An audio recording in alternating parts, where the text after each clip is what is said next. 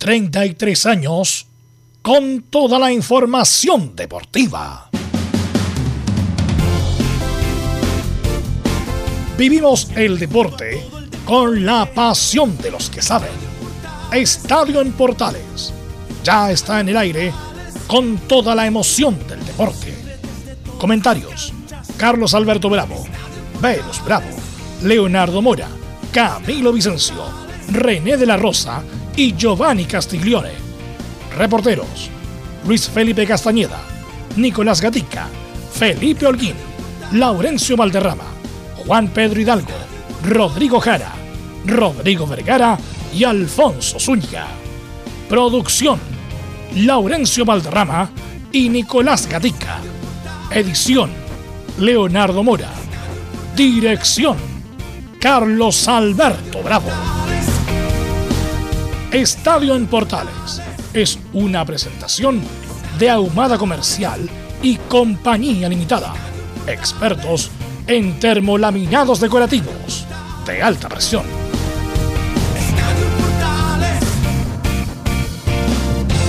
¿Qué tal? Buenas tardes, ¿cómo le va? Campeón de la primera rueda Colo Colo, los que terminan en Copa, Católica y Católica, Libertadores y el campeón de la Copa Chile. U de Chile, Auda, Antofagasta y Everton hoy a la Sudamericana.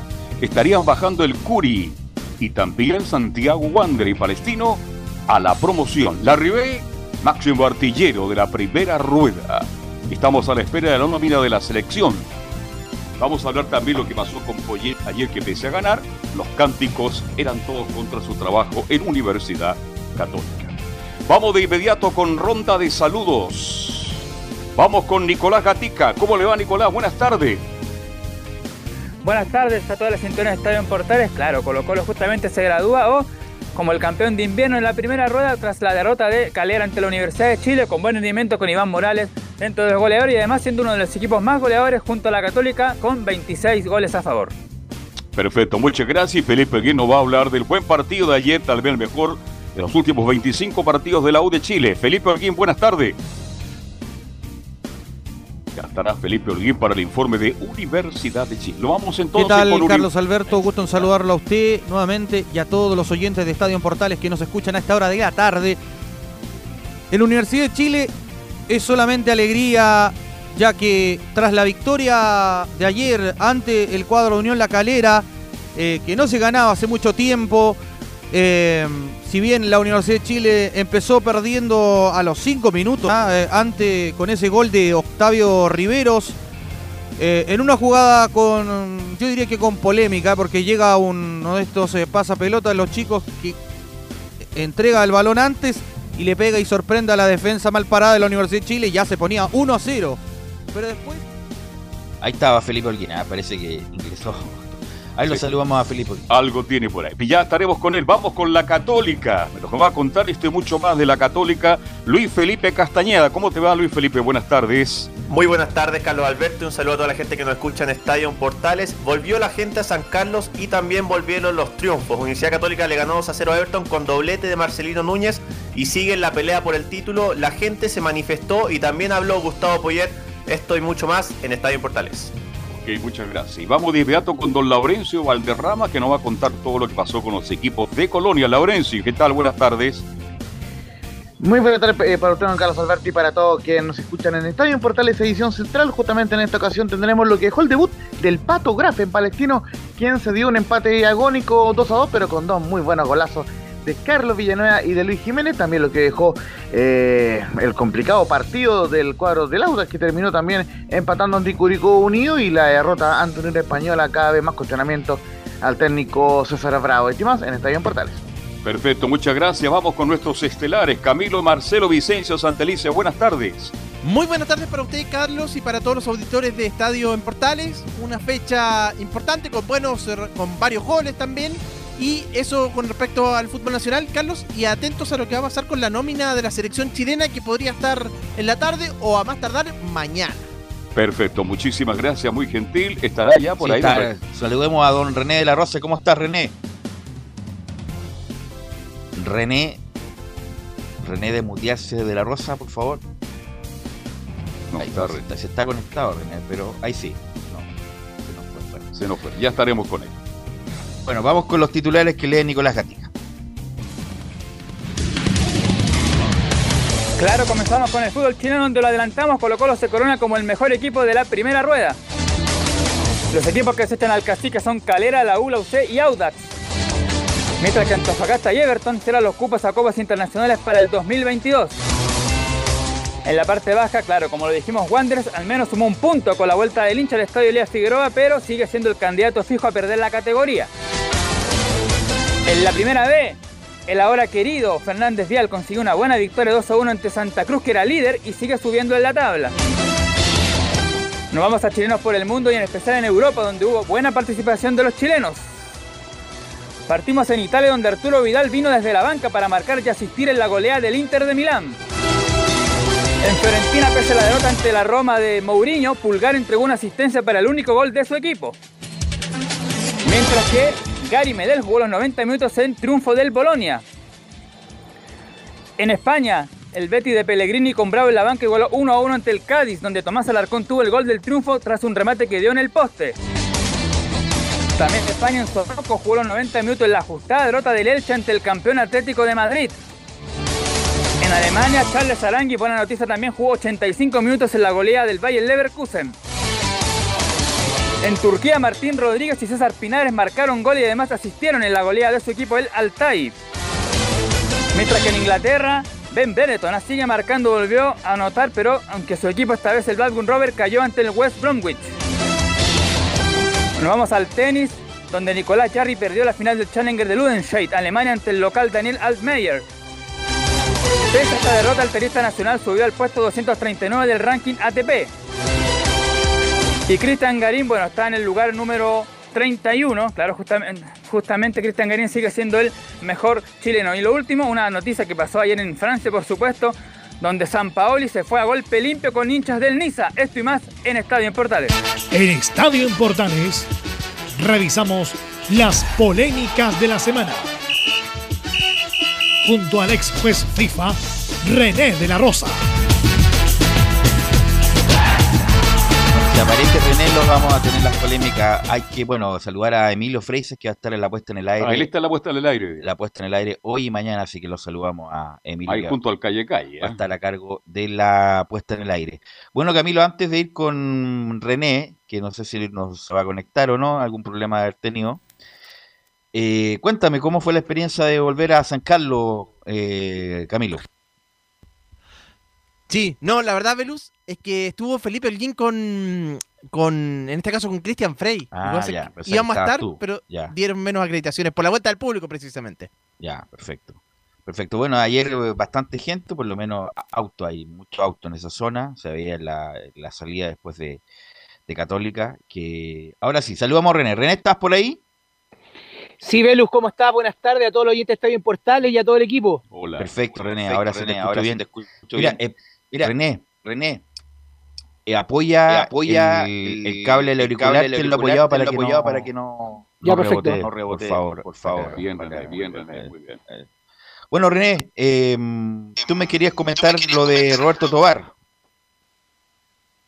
Sí, efectivamente, Velus, eh, quería comentarte, bueno, lo más de lo destacable de que lo que es eh, ha hecho Roberto eh, Tobar eh, internacionalmente. Si bien es cierto, eh, ¿cuál es mi fin? Demostrar que lamentablemente el desempeño de Roberto ha sido mucho mejor afuera que en su propia tierra, como se puede decir. Bueno, siempre es típico lo que eso ocurre, pero hay que demostrar que Roberto ha hecho una campaña internacional, pero fenomenal. Por eso el año, año 2003, 2014 ha sido el mejor árbitro acá en, en Chile y va a seguir haciéndolo varias fechas más. Bueno, René, justamente tuvo problemas Tobar, Tobar con Tobar con partido con Curicó y Palestino, partido con Curicó y Palestino. Bueno, pero no tiene tanta diferencia. Bueno, pero no tiene tanta diferencia ya bien a nivel internacional y ya bien a nivel desastrosos a nivel internacional local. y eran desastrosos Bueno, René, vamos local. con las polémicas. Bueno, René, Eh, vamos con las partido de la U con la calera, córner, eh, cabezazo eh, ca- de cabezazo de, de Arias, me parece que de fue. Arias, me parece eh, que fue. y mano de lava. Y mano ¿Qué te de lava. a ti, ¿Te pareció penal, a ti penal o no de, o no de- a favor de la U? A favor de la U. Te cuento, Velus, tuve la oportunidad de verlo con el asesor TV, que se llama, que es el que va apuntando cada minuto todas las jugadas, los errores, los aciertos de los árbitros. Y en esa jugada, si bien es cierto, nos pareció mano de inmediato, porque fue una mano extraña. Después acercaron la cámara y efectivamente Cristian Droguet eh, se apoya a través del VAR y sanciona ese penal, que es una mano que el jugador expone eh, y, y pone en riesgo es, esa elevación a espalda, aunque porque trata de abrir los brazos y eso aumenta su volumen de cuerpo y por eso pega en la mano penal. Y, bueno, ahí lo demuestra mejor que nadie, que ni, nadie reclamó, nadie, ni, ni siquiera el jugador que cometió la falta, porque sabe que ahora esas manos se sancionan. Y con referente al comentario que hizo nuestro colega, eh, eh, referente al resumen de la U, que fue el pasapelota que entrega el balón rápido y que eso lo descoloca a los jugadores, en realidad yo creo que sin restarle ni sumarle, eh, tiene algo de, de responsabilidad también el pasa, el pasabalones, pero es el juego del árbitro de, de coordinar anteriormente al inicio del partido con ellos. Una pregunta, Una René, pregunta, René, sin bar, Sin ese penal ese que se penal cobra a que favor se de la U cobra a ayer, favor de la ¿usted U cree ayer, que ¿usted se cree cobra? que se cobra? No se cobra, don Carlos, porque es una jugada muy rápida. Eh, eh, nosotros estábamos viendo, vuelvo a repetir, el partido y el deber del asesor TV, que se llama ahora, es, eh, valga la redundancia, ver el partido por televisión y observarlo.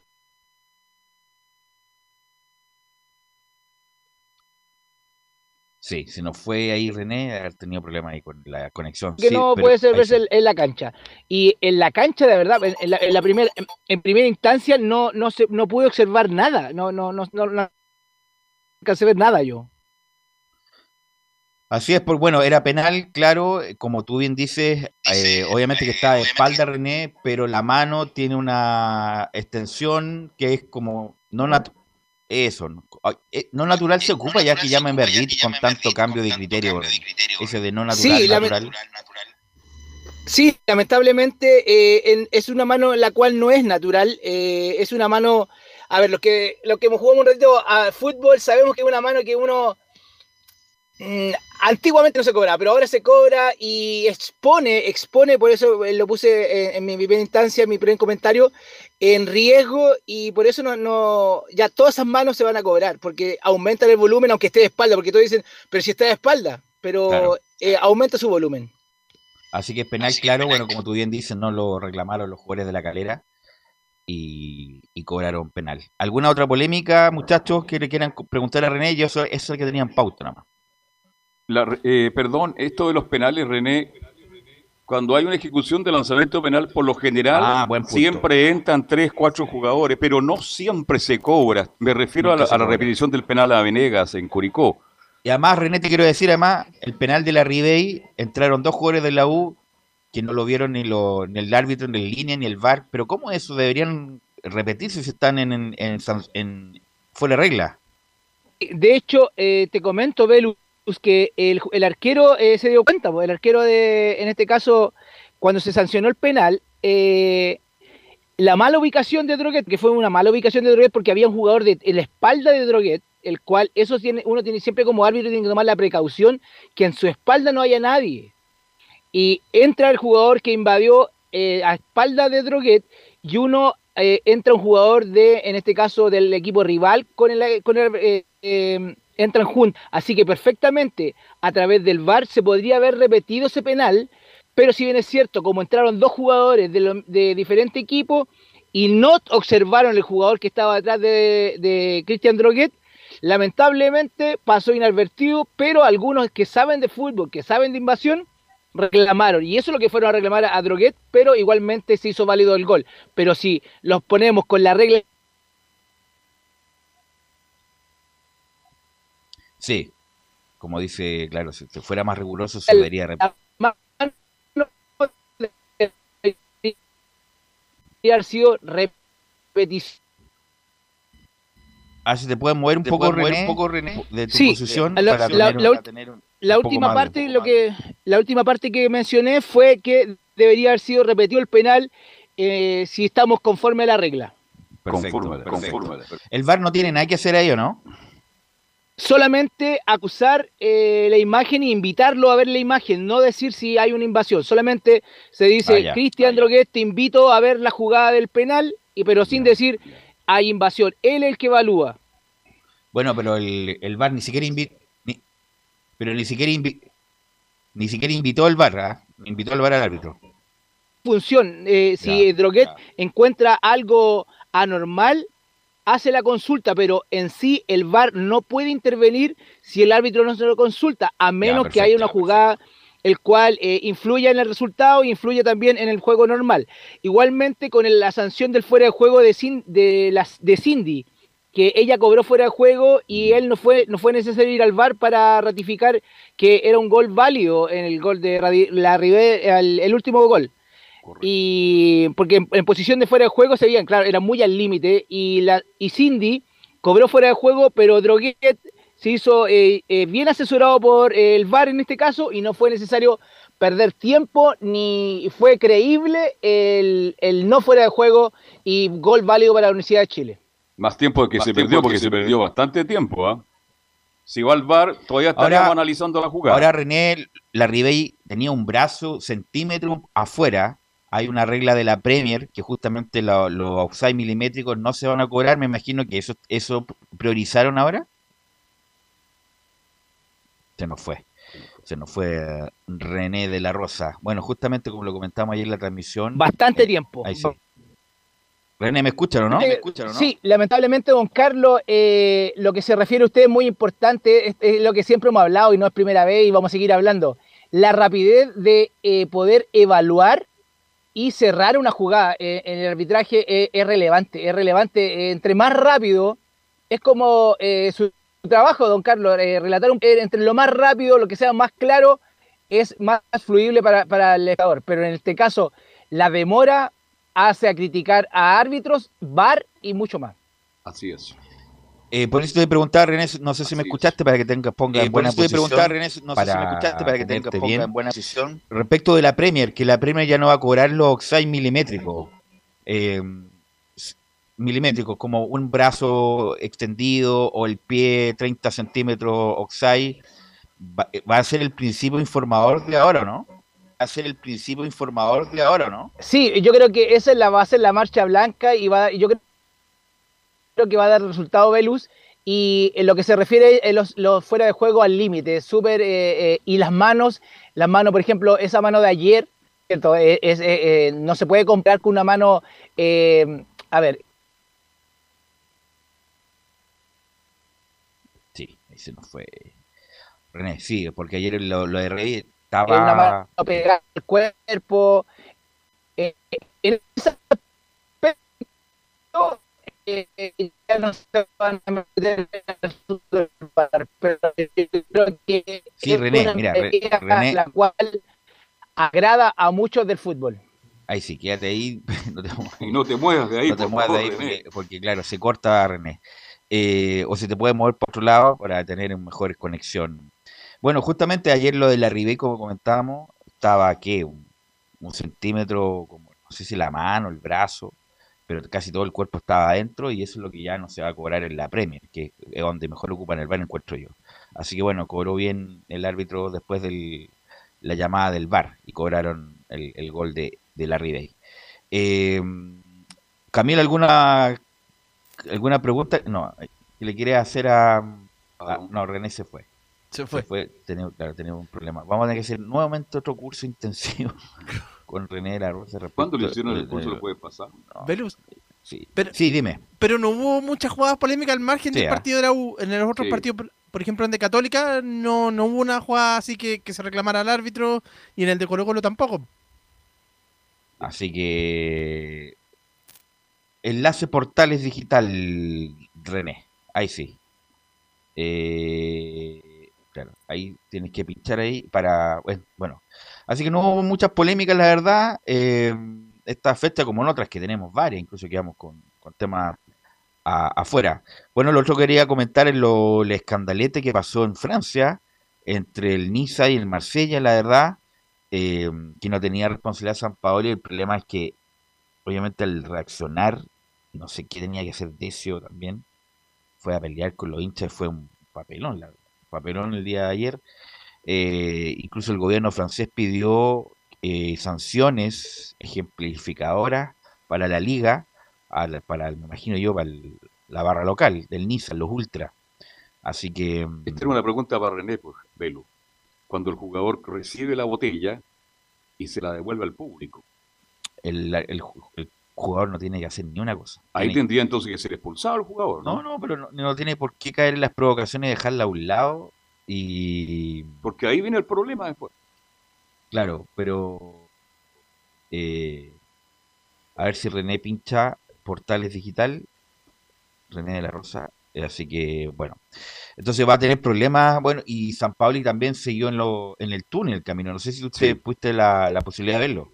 Sí, pues después se va a jugar, se va a enfrentar a los hinchas, ahí los sacan también. Pero acá igual uno se da cuenta, Velus, porque se aprovechan acá, igual por más, eh, uno se da cuenta de, lo, de que de, de los hinchas chilenos acá, que no lo quieren a San Paoli pese a todo lo que logró, pero bueno, ya se sabe, con- porque se aprovecha cada oportunidad para, para sacarle este tema. Así es, así que va a tener, va a tenerlo, va a tener complicado San Paoli. De eso que es un tiempo siempre tranquilo. Muy tranquilo. Sí. Eh, y la verdad no entiendo por bueno, ayer había había con problemas. ¿Algo que comentar?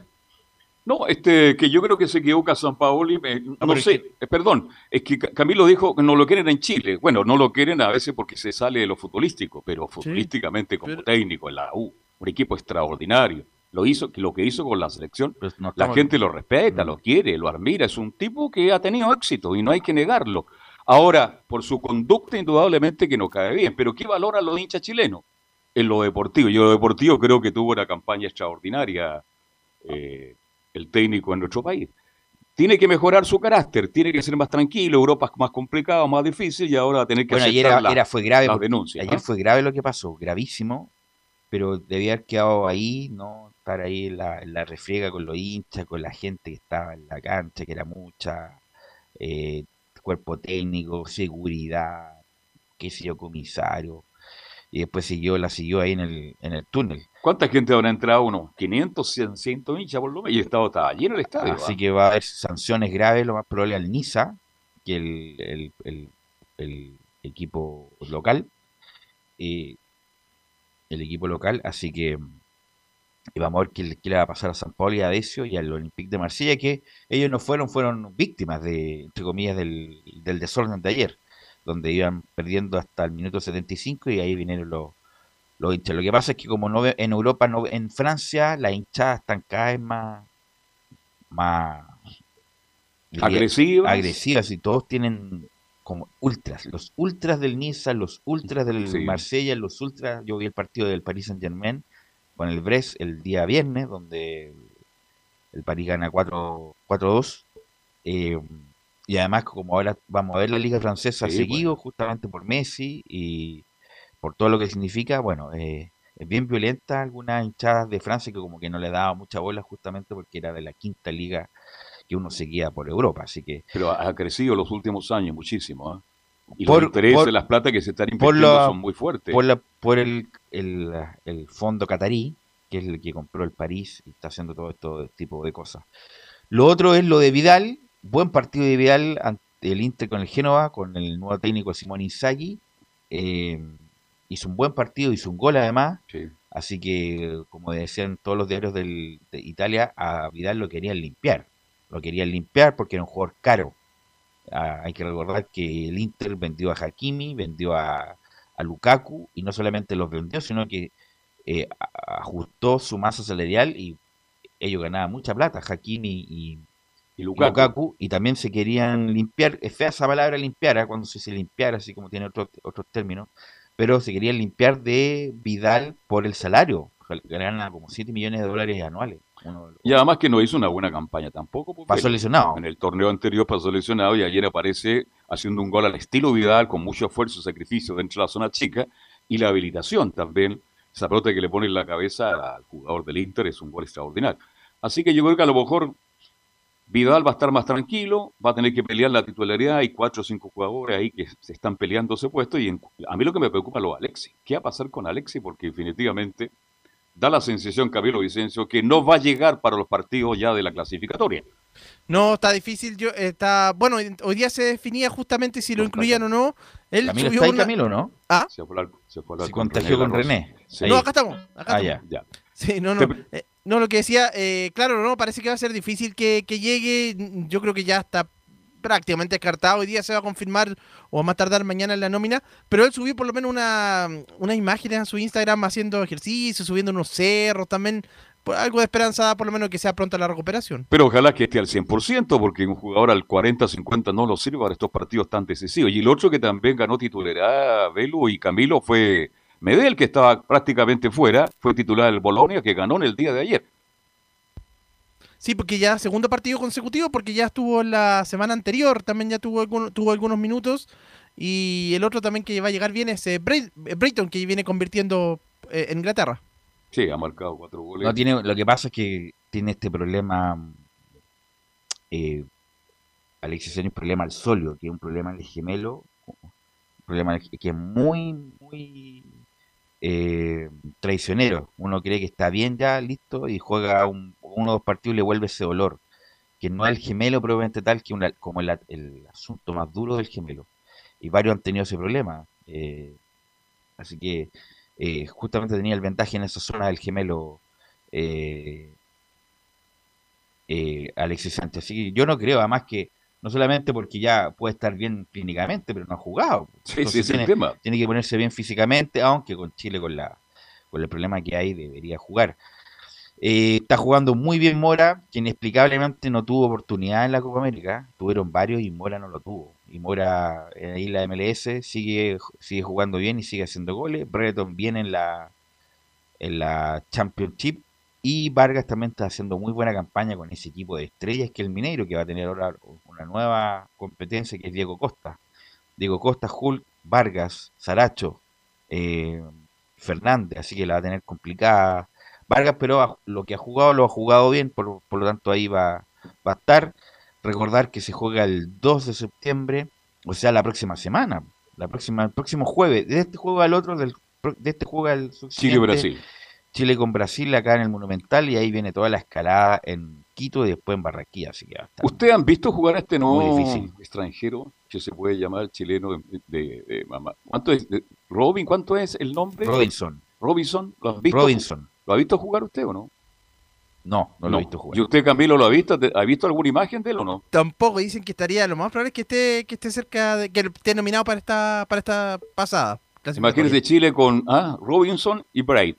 Brereton. ¿Mm? Pero el, Robinson todavía falta, le falta el, no sé, yo lo vi un buen jugador, pero todavía no, no sé.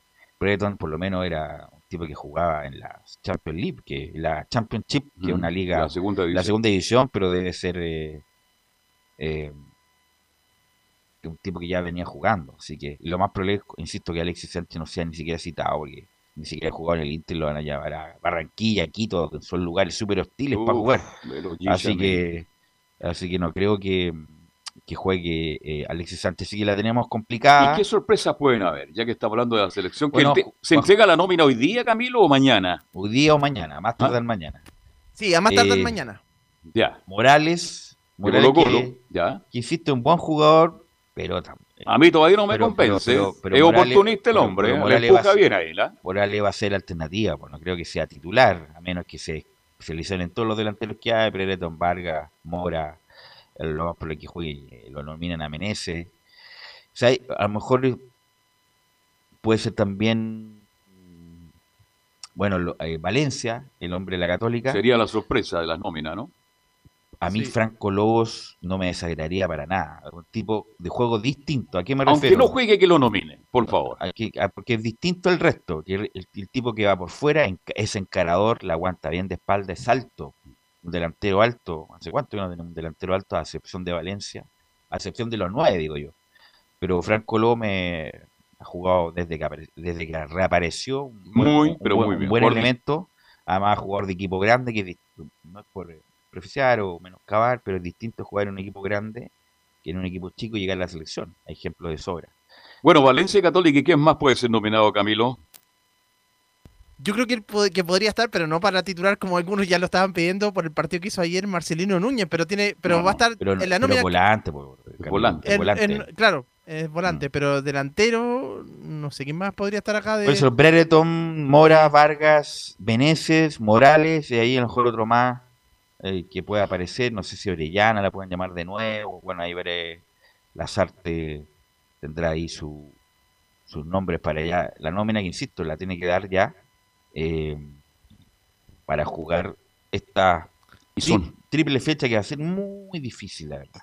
A lo mejor vamos a bailar cueca con mucha pena, ¿eh? porque a lo mejor Chile va a estar, puede estar incluso ya con problemas para no ir al próximo mundial. Ahora la nómina es mínimo 30 jugadores, ¿ah? Mínimo 30 jugadores porque son tres partidos, Camilo. Tres partidos y pues, usted sabe, siempre con esto después del, del COVID siempre han, sido extensas la, las nóminas pensando en si algún jugador queda afuera, entonces por eso eh, 30 jugadores. De central no hay problema porque ya está jugando Sierra Alta, Maripán, Paulo Díaz, Medel, Vegas, creo que hay problemas, Mena, no sé quién la izquierda, Nicolás Díaz puede ser el suplente. Por el otro lado, Isla Andía, a lo mejor. No sé si es que, aunque Andía no fue llamado para la Copa América. El medio campo, Pulgar, Aranguis, Vidal. Sí, el problema de la delantera. Estuvo Claudio, Claudio Baeza, que lo llamó. Estuvo Alarcón, que lo llamó. Eh, un tipo, un armador no, no ocupa este muchacho Lazarte. Un hombre que tenga más, bueno, Pinares jugó. Eh, bueno, así que ahí vamos a ver cómo, la, cómo arma la selección. Y si ¿Tiene el arco quién va a estar? ¿Castellón o, Cortés? Oye, Cortés han dado regado por todos lados. ¿eh? Así es. Bueno, gracias Camilo por no. Eh, vamos a la pausa. Fuera, dicen que quería fuera Cortés, tampoco no estaría considerado para esta, para esta fecha, así que a lo mejor mantiene a Castellón. Puede ser. Bueno, que insisto, como la presión de equipo grande siempre es distinta. Como juega Cortés y andaba. A mí, a mí no me gusta Cortés, aunque ataje, no me gusta. Oye, ayer me acordé de eh, usted de Sánchez, el gol, el gol que se oh, comió el segundo, ¿ah? En El Salvador. Eh, Atajó todo, pero se mandó la, tipa, la típica de Sánchez. ¿ah? Así que. No, el Mono Sánchez. No, el Mono Sánchez, yo, yo técnico, yo no, no, no lo tendría para mi equipo. Un arquero poco confiable poco confiable y siempre se... Hace 10 años que se manda barrar, y está bien, ataja porque el arquero tiene que atajar a veces, pero, pero como un, equipo, un arquero que se, manda tanto blooper en su carrera, todo lo Ayer atacó el balón con una mano. Todos los arqueros se mandan blooper, se mandan embarradas, pero esto es una constante lo del Mono Sánchez. Es como, no es algo, por ejemplo, Neuer también se manda, eh, porque estoy comparando, no, con otros arqueros también se mandan errores, pero no tan frecuentemente como los del Mono Sánchez. O sea, y además Pinto estaba jugando bien, ¿eh? así que hay que hay que verlo. Vamos a la pausa, Emilio, Emilio, y vamos a volver con Colo Colo, con la actualidad de Colo Colo, que como decía eh, Nicolás Gatica en los titulares, es el campeón de invierno, todo eso la vuelta a la pausa.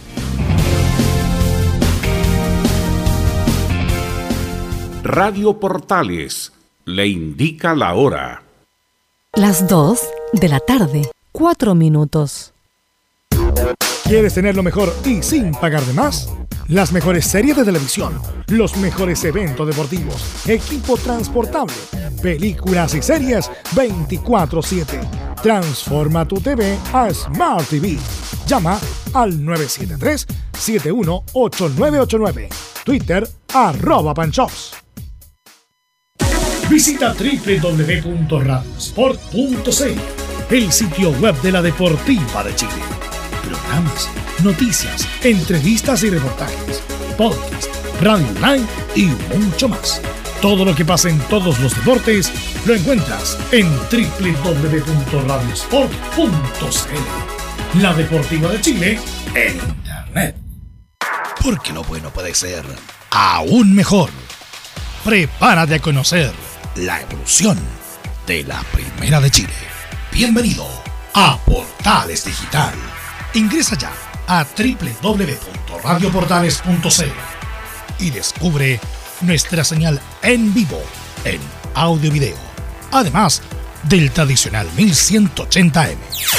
Mantente al día con las últimas informaciones de Chile y el mundo e interactúa con nosotros a través de nuestras redes sociales en Facebook, Twitter e Instagram.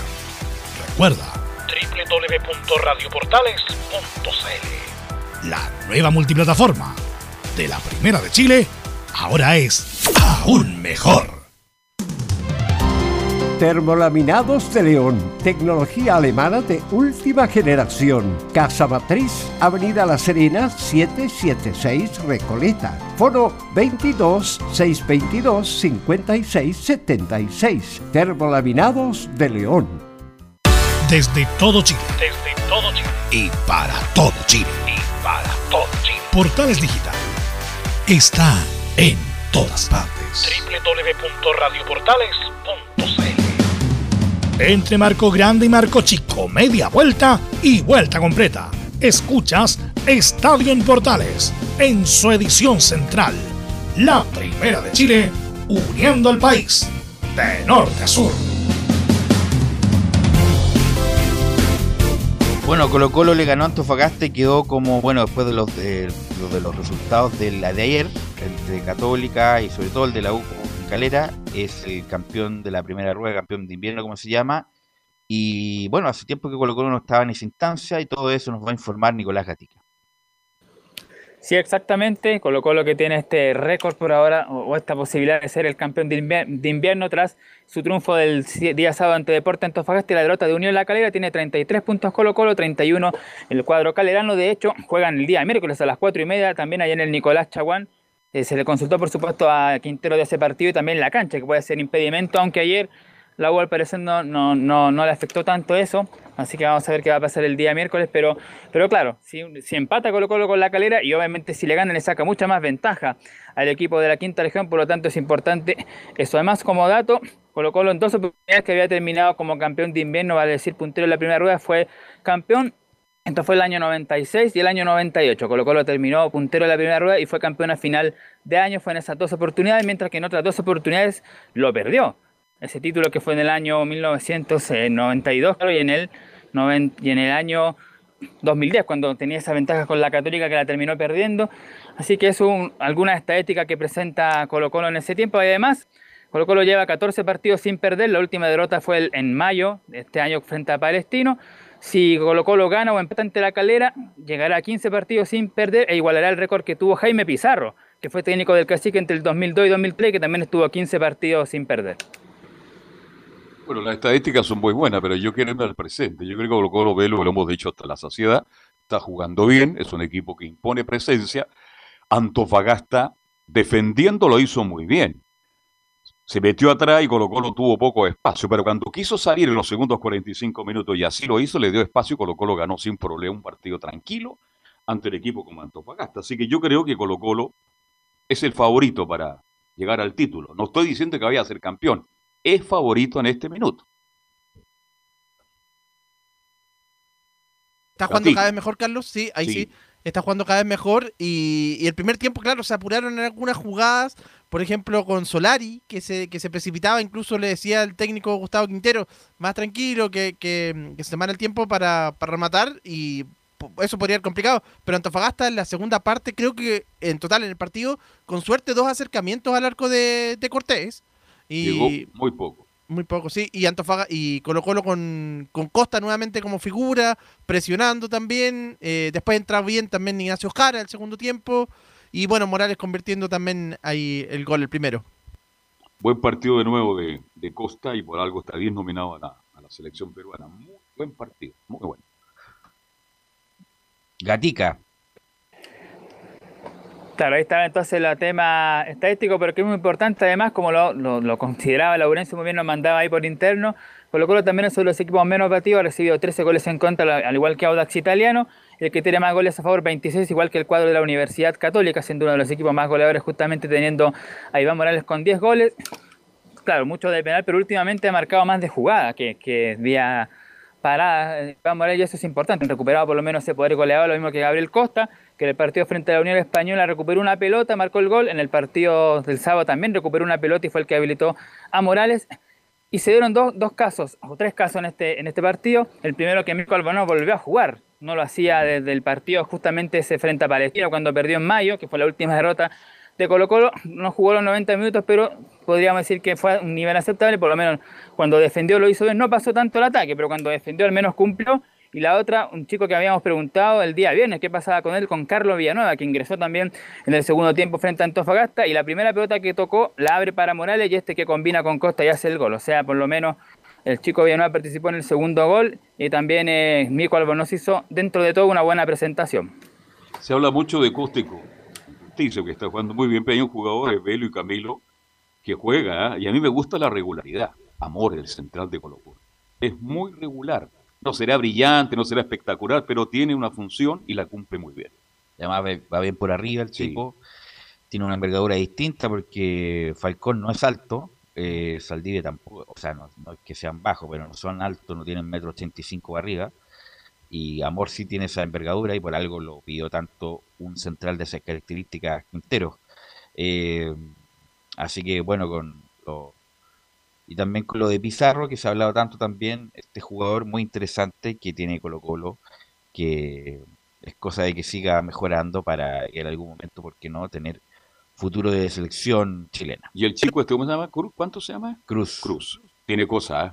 ¿eh? Cuando uno ve a un jugador de fútbol, aunque no lo conozca y lo ve jugar siete minutos, dice, este muchacho tiene condición. Y ese jugador de Colo Colo tiene condiciones. La forma que para, la forma que lleva el balón, la forma que encara, las cosas distintas que hace.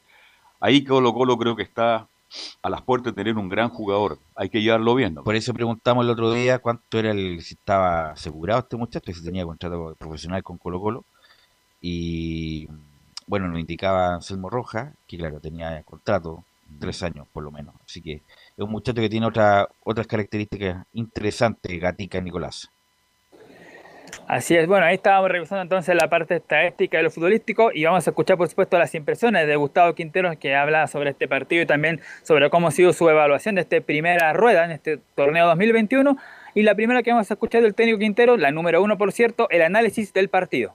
Uno siempre quiere jugar mejor, siempre, yo creo que siempre se puede mejorar, siempre se puede mejorar. Hoy en el primer tiempo eh, tuvimos la posibilidad de espacios y posibilidades que no terminamos bien la jugada.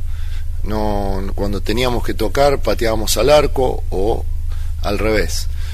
Eh, yo creo que no estuvimos finos, si no podríamos haber abierto, tal vez, tenido la posibilidad de abrir el marcador. Y en el segundo, ya después de abrir el marcador mediante una presión que el equipo lo hace muy bien, ya nos dio más tranquilidad, se manejó muy bien la pelota, se generaron un par de situaciones más. Así que en ese sentido, el partido estoy muy conforme. Claro, ahí está la primera, un poco lo que decía Camilo, que en el primer tiempo se vio un poco ansioso el equipo de Colo Colo, se, manifestó justamente en Solari, de la otra cámara, este programa que da, que muestra esos detalles de los partidos, habló justamente, mostró justamente cómo Quintero retaba ahí a Pablo Solari que se demoraba mucho en dar el pase o a veces se precipitaba mucho. Eso fue también lo que encontró en el partido del día sábado, pero claro, en el segundo tiempo cuando ingresó principalmente Leonardo Gil como que se mejoró en el mediocampo, se, tornó todo más tranquilo y además, claro, también ayudado porque Antofagasta dejó algunos espacios en el fondo y eso permitió entonces que Colo Colo pudiera marcar el primero. Lo hablábamos antes, que tiene que ver con la vuelta de Mico y Opasos que jugó de titular, lo responde la número 2, Quinteros. Bueno, eh, siempre lo he dicho, ¿no? Que cuando uno consigue tener dos jugadores de nivel por puesto, el equipo no se resiente en el funcionamiento. Entonces, Mico Albornoz se venía preparando muy bien, hizo do- dos o tres partidos amistosos y terminó muy bien. Entonces, él venía con antecedentes musculares que, bueno, él viene, venía de una inactividad prolongada que no lo, no lo dejaba ponerse bien, pero bueno, se puso bien, futbolísticamente hablando, físicamente, y hoy cumplió muy bien. Y lo mismo con Opaso. Opaso lo veníamos trabajando de a poco, con partidos amistosos, le tocaba entrar para, para ver cómo estaba, terminó muy bien, así que no tengo dudas que los dos están disponibles para el siguiente partido, si es necesario. Si es necesario. ¿Usted volvería, mantendría Opaso o volvería con Rojas como lateral Todavía en está lesionado Rojas. ¿Todavía está lesionado? Sí, Pero si estuvieran los dos. No, condición- Rojas. Rojas, perfecto. Yo también apuesto a Rojas, un jugador joven, interesante, que se ganó con crece la titularidad de Nicolás Ignacio Gatica López. Claro, Jason Rojas le debería quedar todavía una semana más, que se perdería este partido del miércoles ante la cadera y también del día domingo frente a, a Cobresal. Lo mismo Gabriel Suazo, el capitán de Colo Colo, también se perdería estos dos partidos de la semana, por lo que seguramente Mico Albornoz, como analizó de buena manera Quintero, lo vio bien, por lo tanto el defensor chileno sueco podría ser el lateral izquierdo, ya sea frente a la calera o ya sea también frente a Cobresal el próximo fin de semana. Recordemos que también está eh, Bruno Gutiérrez que puede jugar por esa punta o el mismo Oscar Opaso, así que vamos a ver qué es lo que presenta el técnico Gustavo Quinteros. La próxima que vamos a escuchar lo que tiene que ver con ya el análisis que hace el técnico propiamente de este primer tiempo que ha estado, entre, por decirlo de alguna manera, esta primera rueda. El Colo Colo y- justamente dice en la número 6 el técnico, hemos cumplido con las expectativas del equipo. Llegamos a la mitad de la temporada y de alguna manera hemos cumplido con las expectativas personales y del equipo de, de, bueno de que yo siempre lo había dicho y, desde que llegué que la idea es que a partir de de la mitad de año de la segunda rueda o la mitad de año tener un equipo competitivo como lo que tenemos eh, para afrontar la Copa Chile, el torneo local, van a ser partidos muy duros, muy disputados, donde uno, si queremos pelear el campeonato, si queremos llegar a clasificar a Copa Libertadores, tenemos que seguir mejorando y tener un equipo competitivo para, para todos esos partidos definitorios que vamos a tener. ¿no? Por supuesto las expectativas son buenas, son altas, porque como dijimos Colo Colo está puntero a, dos puntos de la calidad, si empata le saca tres, si gana le saca más de diferencia, por lo tanto sería importante para ganar ese partido. Y lo último que vas a escuchar de Quintero, lo que tiene que ver un poco, en cierta forma está contento con el equipo y todo eso, pero la típica, lo, que se ha preguntado todos estos meses, todo este tiempo, sobre no los, refuerzos, porque ya el propio Quintero ha aclarado que no son refuerzos, sino que son reemplazos, y justamente sobre eso escuchamos la última de Quintero, dice la número 4, yo confío que los dirigentes van a cumplir con su palabra. Tenemos un equipo competitivo, como te dije, muy competitivo, jugando con muchos chicos jóvenes, que era también parte del proyecto del club, que estamos cumpliendo a la perfección. Y sí, sí, yo confío. eh, Esto ya fue aprobado por, los directores hace 10 días, la llegada del delantero y la llegada del, del reemplazante de Martín Rodríguez, así que yo confío que los directores van a cumplir con su palabra y van a traer los jugadores. Así tenemos un equipo competitivo, con más variantes y cuando nos toque jugar esos partidos finales, esos partidos definitorios, tener todas las posibilidades o más posibilidades de poder conseguir los objetivos para el club. Bastante claro el técnico Quintero le mandó recado de nuevo a los dirigentes que les han comprometido a traer dos refuerzos. Uno por Martín Rodríguez y otro, no sé, buscando un centro delantero distinto a Morales, Nicolás Gatica. Claro, un delantero que tenga que seguramente más presencia, más porte. Entre eso está, bueno, ya descartado Moreno Martín, el nombre de, este muchacho de Palestino, Pacerini, y- pero no han vuelto a aparecer otro nombre más. Y en la punta izquierda, bueno, está lo de Orellana, pero también está metido ahí entre medio de la Universidad Católica. No se sabe todavía en qué está eso, porque algunos dicen que Católica ya inició conversaciones, que se adelantó, dice que Colo Colo también inició conversaciones. Entonces ahí hay que ver cómo está ese tema, pero por ahora, más allá de esos nombres, no surgió ninguna opción más ahí en la zona ofensiva. Oye, Geraldino que se fue a México ha sido muy resistido, la verdad. A los hinchas no lo quieren para nada.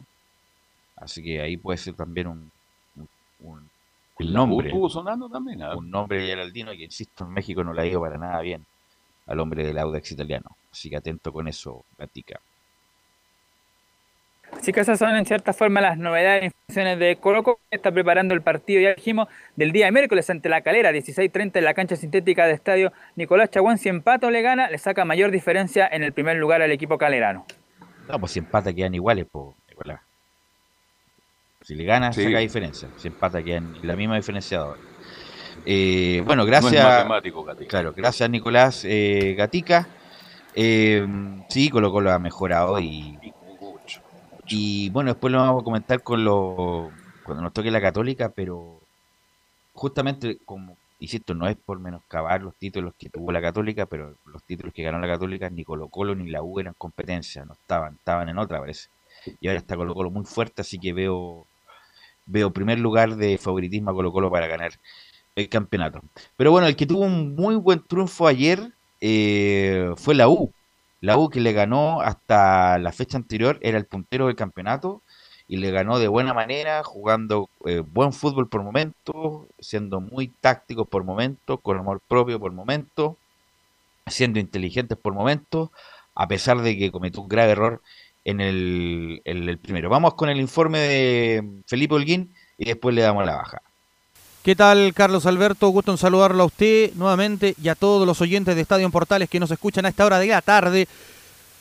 En la Universidad de Chile es solamente alegría, ya que tras la victoria de ayer ante el cuadro de Unión La Calera, eh, que no se ganaba hace mucho tiempo, eh, si bien la Universidad de Chile empezó perdiendo a los cinco minutos, ¿ah? eh, con ese gol de Octavio Riveros, eh, en una jugada con, yo diría que con polémica, porque llega uno de estos eh, pasapelotas los chicos que entrega el balón antes y le pega y sorprende a la defensa mal parada de la Universidad de Chile y ya se ponía 1 a 0. Pero después vendría eh, la, el empate momentáneo de la Universidad de Chile a los 8 minutos del primer tiempo tras una jugada personal, un balón que roba el jugador, en este caso Marcelo Cañete y bueno, em, le engancha ahí al lateral eh, derecho por dentro y por fuera, saca el centro raso y le rebota a Castellani, quien después minutos eh, más tarde saldría lesionado en el cuadro calerano, pero después vendría todo la algaradía y la justicia, como se pudiese decir, un tiro de esquina de Gonzalo Espinosa, otro hombre que jugó un partido bastante interesante y bueno en los papeles, en lo personal, eh, saca un centro y aparece el cabezazo de eh, Ramón Cachila Arias que rebota también en un jugador de eh, Unión La Calera y ahí el árbitro va al bar y va a ver el, el, penal posible y claro, lo declara penal y en este caso patea a Joaquín El Bati Larribey donde a los 22 minutos ya ponía el, en este caso el 2 a 1 para la Universidad de Chile, luego posteriormente vendría la gran jugada de personal nuevamente de Cañete, eh, triangula muy bien y aparece Sandoval para poner a los 29 eh, del eh, primer tiempo, ya la U ganaba 3 a 1 y había sorpresa en, en los rostros también del cuerpo técnico del Paqui Menellini y también en la gente que estaba ahí, 2.300 y tantas personas habían en el estadio Nicolás Chaguana, Nazar, pero después aparecería para poner la lápida, como se dice popularmente hablando. Una jugada de Joaquín Larribey nuevamente ya a los 90 pone nada más y nada menos que el 4 a 1 para la Universidad de Chile y con eso ya la U empieza a jugar tranquilamente y pone la lápida 4 a 1, le gana al cuadro de Unión La Calera. Para hacer un resumen en, lo que ha sido este partido, la Universidad de Chile tuvo varios eh, eh, en este caso jugadores que subieron su nivel, Galani jugando de manera excepcional, también, ¿para qué decir el partido de eh, Joaquín El Bati Larribey con 14 tantos ya en el campeonato nacional y vistiendo la camiseta de la Universidad de Chile está cerca de pasar a algunos goleadores, llegar, si bien le, falta mucho para alcanzar en este caso a Canales, pero se mostró diferente la Universidad de Chile. Luego de la derrota ante Cobresal, esta Universidad de Chile salió a jugar de manera distinta y sobre todo con un cañete que levantó en este caso al equipo lo que se le pedía, lo que también eh, buscaba y necesita esta Universidad de Chile, un creador y Marcelo Cañete estuvo a la altura el día de ayer ante Unión La Calera donde dio un pase gol y el otro fue un autogol, pero fue en, muy decisivo en momentos eh, donde se le necesitó al jugador que pasase por eh, el cuadro de Boca Juniors, entre otros equipos.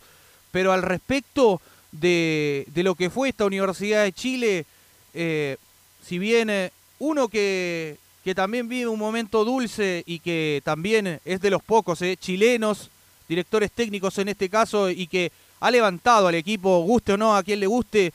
Estoy hablando del huevo Esteban Valencia. Pasemos a revisar las primeras declaraciones acá en la primera de Chile, don Carlos Alberto, si le parece bien. y Esteban Valencia dice, el equipo tuvo contundencia.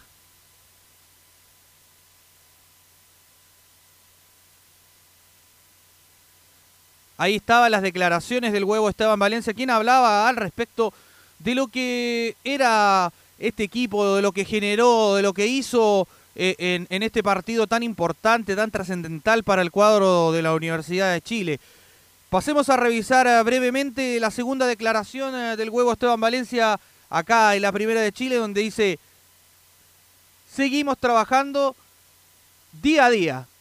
Y habla y analiza la victoria frente a Unión La Calera.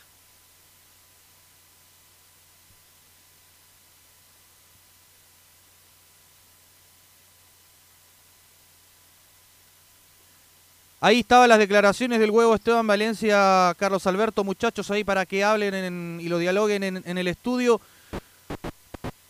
Perfecto, Felipe. Sí, eh, sí, dejémoslo ahí nomás, Emilio. Eh, bueno, eh, ¿A qué hora despertó la U? Porque la U entró dormida a jugar ayer. después del gol despertó. Porque los primeros 15 minutos de la U fueron horribles. No, de verdad, tocaban dos balones y lo perdí. Y cuidado, ¿ah? que Calera tuvo el segundo gol, lo tuvo Vargas. Si convierte Vargas ese gol que pasó muy cerca del palo izquierdo de Polo, a lo mejor está hablando otra cosa. Bueno, así es el fútbol. Si pasa, pasa un meteorito, se puede caer el mundo. Por eso es fútbol. Ahí es dinámica, dinámica de lo impensado, como, se, como decía un escritor argentino. Después del gol de la calera, eh, donde fue un error garrafal, insisto, se trabaja tanto la táctica fija segundo palo, Rivero solo, po, caeció solo. Solo eh, caeció de manera frontal y no tuvo nada que hacer eh, eh, de Paul. Y de ahí, de ahí, justamente, si no es por el, mejor el, bueno, fue buena la jugada en todo caso de Vargas, fue muy buena, además lo, lo veo bien a Vargas, rápido, muy bien. encarador, lo veo bien. Y justamente en una jugada como sin destino, hace una muy buena jugada de retención después de Amagui y, se va para adentro, que es Cañete, eh, saca el centro y Castellani de la nada hace el autogol. Y como que Calera sintió, porque como le dijimos ayer, Calera no es un rival que se meta atrás, un rival que sale a proponer, y los rivales que salen a proponer eh, eh, dejan espacio. Y la U lo aprovechó, como lo comentamos ya con René, eh, penal claro, y lo marca de manera muy buena manera la Ribey, y después queda descolocado todavía nuevamente una buena gestión de Cañete, que hizo un buen partido ayer, pincha en la salida a este muchacho Iturra, que después sale, eh, hace una muy buena jugada, a- da el pase justo hacia el medio, la Ribey hace la cortina, y Sandoval con borde interno, palo cambiado, le hace el, el gol, muy bueno en todo caso. Eh, se da en el segundo tiempo, Calera nuevamente presiona arriba, trata de algo, tuvo alguna aproximación. La U en ese periodo tuvo varias. La Ribey tuvo varias, tuvo un cabezazo, un centro de Lobo, tuvo remate después de un centro atrás de, de Andía, eh, tuvo Lobos también una, tuvo, y ahí, bueno. Y de ahí, bueno, pues Calera fue con, con más ímpetu y le costó salir el U hasta que llega al minuto 86, parece que fue 87, el muy buen pase de, de Luján para la Ribella es el 4-1. Destaco, bueno, la dupla. La dupla que se rumoreaba, Camilo, que Arias podría ser nominado a la selección uruguaya, no sé si está confirmado o no, pero lo estaban siguiendo, me parece, Arias. Y después vamos a hablar de las renovaciones. Buen partido de la dupla nuevamente centrales, buen partido de Morales. Buen partido Morales, y cuando juega bien, uno lo dice. Cuando juega más o menos, buen partido Morales, fue siempre salida, sobre todo en, como en, no llegando a la línea de fondo, pero en esa salida de tres cuartos fue, fue importante Morales. Buen partido de Ganali, Galani y buen partido de Sandoval. Y esos dos son del huevo. Galani, Sandoval. Ahí yo le reconozco que esas cuestiones del huevo. El huevo los puso, sacó a Espinosa, sacó muy en su momento. Después cuando cambió de sistema puso a Espinosa como un tercer volante, pero Galani y Sandoval es del huevo Valencia. Y Lobos, que le dio confianza. confianza. Está buen- bueno, Lobos también. La- pero la mejoría de la U es por esos dos, di- digo yo. Por esos dos de, de contención. Y además los Franco Lobos, que es un jugador, insisto, a seguir. Lamentablemente tuvo una lesión importante. Y bueno, y la U con como el punto honor que hace tiempo no tenía, está ahí. Eh, por eso que dolió tanto la derrota con Cobresal, porque le gustaría más cerca todavía de, de los punteros. Estaría ahí peleando mano a mano con, con Colo Colo, pero bueno, queda una rueda por el...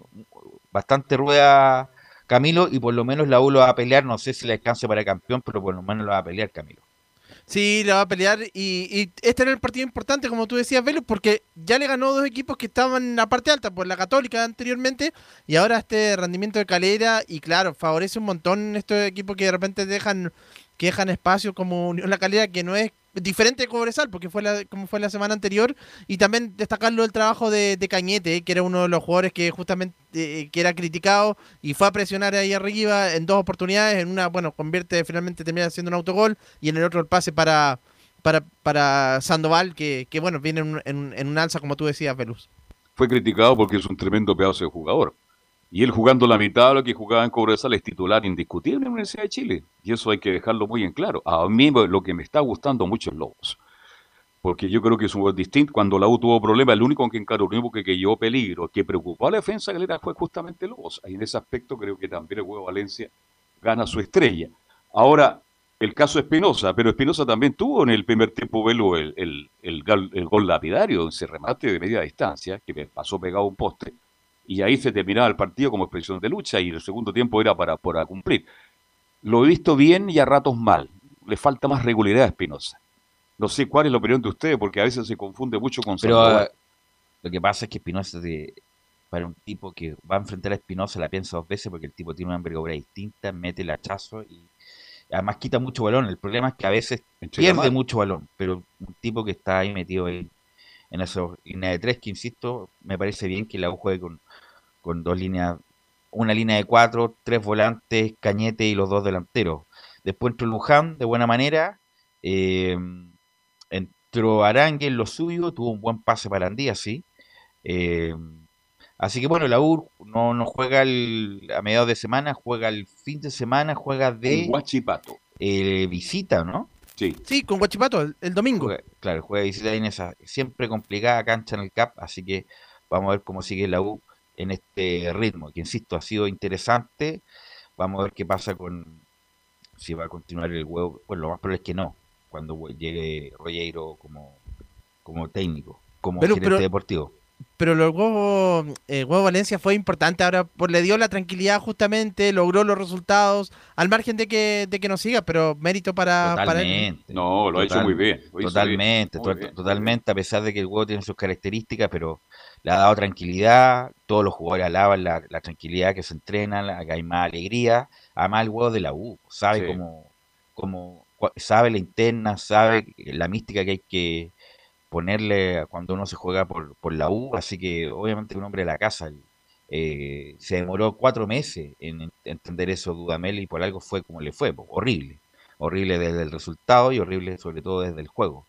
Y además mal también en las relaciones humanas. Ahora sa- sa- salen a flote todos los problemas que tuvo Dudamel con no solamente los jugadores, con funcionarios, con los gerentes deportivos de la época, Wolver y Vargas.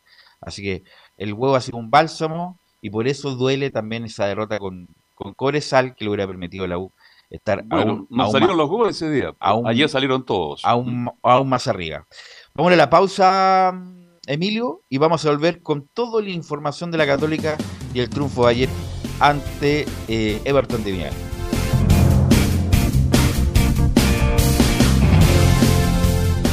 Radio Portales le indica la hora. Las 2 de la tarde, 33 minutos. Ahora más que nunca, quédate en casa y disfruta de algo rico sin pagar de más. Somos de la casa, una delicia al paladar. Conoce nuestra variedad de waffles, sándwiches, empanadas de horno y mucho más. Contáctanos vía WhatsApp al más 569 5018 3008. Atendemos todas las tarjetas de crédito y red compra.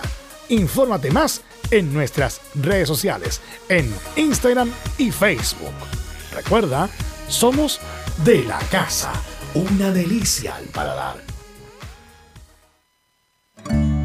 Durante esta emergencia sanitaria, realicemos actividades junto a nuestros niños, niñas y adolescentes. Intentemos solucionar los problemas con diálogo y conversando sobre las emociones que surgen estos días. Que ellos confíen en sus padres o adultos cuidadores puede evitar el consumo de alcohol y otras drogas. Si necesitas ayuda, ingresa a senda.gov.cl o llama al 1412. Senda, Ministerio del Interior, Gobierno de Chile.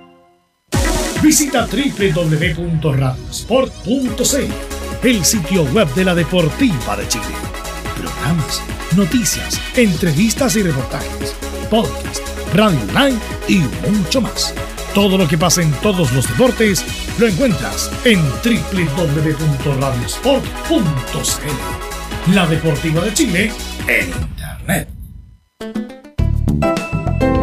Comercial IAC y Compañía Limitada. La mejor calidad mundial en laminados decorativos. Comercial IAC y Compañía Limitada es Vertec en Chile. San Ignacio 1010, Santa Rosa 1779, Avenida Mata 446 y Portugal 501. Comercial IAC y Compañía Limitada es Vertec en Chile. Desde todo Chile. Desde todo Chile. Y para todo Chile. Para todo Chile. Portales Digital está en todas partes. www.radioportales.cl Un acercamiento electrónico a todo lo que pasa en el fútbol. Escuchas Estadio en Portales en su edición central. La primera de Chile, uniendo al país de norte a sur. Bueno, y ayer una, una situación bien particular, Católica ganaba e igual lo pifiaban, igual le gritaban a Poyet. Yo no, no, no, recu- a la época de Falcioni sí recuerdo que la gente de la Católica gritaba justamente para que se fuera, a pesar de que algunos, bueno, Falcioni la campaña también fue muy mala, la, la de Poyet no tanto, porque Poyet está ahí peleando todavía. Pero yo no recuerdo, Camilo, antes de ir con Felipe, que Católica fuera ganando y la gente pidiendo la salida del técnico. Es que ya no les gusta definitivamente con todas las polémicas que, venía, y pero, pero siempre extraño, pero pensando en la parte futbolística, porque cuando iba 2 a 0, la Católica retrasa las líneas, entonces eso también es lo que, ahí quizás empiezan también la- las pifias, ya iban con una disposición justamente a- a pifiarlo. Y bueno, para que nos cuente el lado B, nos va a comentar Luis Felipe Castañeda todo el lado B del partido de ayer donde la Católica le gana 2-0 a Everton. Luis Felipe. No está Luis Felipe, está, pero no lo escucho yo. ¿Debe estar muteado? No, no, no, no está muteado. Eh, a lo mejor está mal conectado, no sé. A ver si Luis Felipe. Ahí, muchachos, ¿me escuchan? Ahí, Ahí sí, sí, perfecto. ahí lo estamos escuchando. Muy bien. Ahí sí, le- bueno, les comentaba, les renovaba el saludo y claro, lo que preguntaban ahí de la última vez que se pifió un técnico fue Mario Sala del 2017, cuando no, no tuvo un buen año también, ahí recordarán, también los hinchas pidieron su salida en la, en la última parte. Obviamente, igual había sido campeón antes, pero esa fue la, última vez también. Y, y bueno, lo que comentaban de Falcioni, de una católica que le ganó 2 a 0 a Everton, eh, 1.400 personas controladas ayer en San Carlos de Apoquindo, el aforo máximo era de 1.800 entre socios y abonados del club.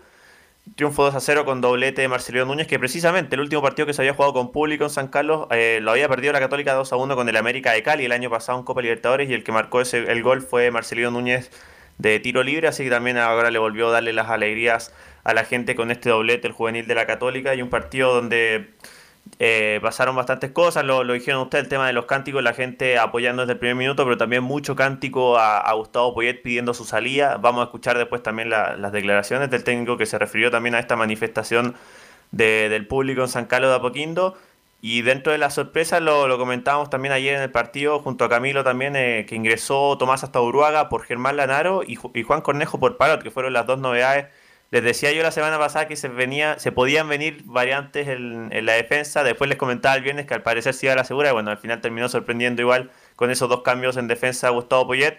Y este triunfo bien de la Católica, ingresó en el segundo tiempo Edson Puch. La gente pidió a Bonanote también, que finalmente no, no, no, no ingresó, pero triunfo sólido de Católica que al menos se mantiene arriba y que tiene la opción de algo que ha sido difícil de mantenerse con regularidad. Tiene la opción del miércoles volver a jugar de local con Ñublense y a ver si Gustavo Poyet puede volver a tener dos triunfos al hilo también.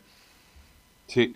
Oiga, pero esto, el público volvió, menos mal que no volvió. Antes Camilo, ¿ah? porque Poyet, de que llegó, no ha gustado la forma de jugar, más allá de ganar y tener una cuenta de ahorro interesante. Apoyé hace mucho tiempo y aquí los dirigentes no lo pueden negar ahora, con la reacción que tuvo el público ayer en San Carlos de Apoquindo. Y como les comentaba, y decían, ellos ya habían programado esto de decir de, de cantar contra Poyet, en la previa ya había una campaña justamente de esto, así que era al margen del, del resultado, pero, pero extraña también porque eh, la Católica en el partido contra Everton fue superior, eh, Everton prácticamente ni le creó ocasiones, pero es por lo que se viene durante lo que se ha venido en los partidos anteriores. Así es. Bueno, pero no es para echarlo. No, de ninguna No, manera. porque por, por rendimiento y por puntos está ahí.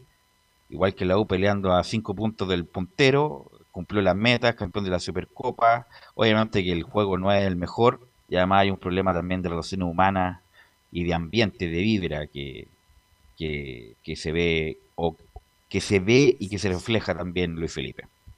Así es, pero claro, como lo hemos cons- eh, hablado también en los programas, mientras siga ahí en la pelea y, al menos siga ganando local, me parece que no, no debería pasar nada muy extraño. Y ahí también está el tema de, de la estadística, que también lo vamos a escuchar, que se refirió a Gustavo Pierre. La Católica como visitante es de los peores equipos del campeonato, tiene 6 derrotas y 2 triunfos de 8 jugados, mientras que como local es el mejor local del torneo con 7 triunfos y un empate que fue frente a Colo Colo. Entonces ahí también ha sido bastante irregular y el rendimiento de visitante de la Católica ha sido bastante negativo también en esta primera rueda del torneo cuando ya se empiezan a sacar los primeros balances de, de esta primera parte del año. Sí, muy mal de visita la Católica y si no estaría Católica puntero. No está puntero y ahora Católica sí tiene uno por lo menos que es más regular que es Colo Colo. Colo Colo va a estar, eh, eh, va a ser yo creo que el- el gran el gran favorito para el campeonato y el gran competidor de la Católica para evitar que la Católica salga tetracampeón, Felipe. Así es. Eh, pasemos a escuchar las reacciones de Gustavo Poyet, el técnico de la Católica, luego de este triunfo frente a Everton. Escuchamos la primera, donde asegura que seguimos siendo el equipo más goleador del torneo. Bueno, creo que estuvimos más cerca del, del balance que las hablé entre semana. Eh, seguimos, como les comenté el jueves, siendo el equipo más goleador, en este caso con Colo Colo. La diferencia entre ellos y nosotros es que a nos- nosotros nos hicieron más, más goles y hoy el cero atrás fue muy importante porque sabemos que tenemos capacidad, lo demuestran los números, las estadísticas de la primera rueda, que tenemos capacidad para hacer gol. El problema es encontrar el, el balance que te decía antes. Pero me voy con el esfuerzo de los jugadores. Ahí entonces el balance de, de lo que ha sido, lo que fue este partido para Gustavo Poyet, también asegurando que si Católica sigue siendo el equipo más goleador del torneo, junto a Colo Colo, son los dos equipos que más goles han hecho en esta primera rueda.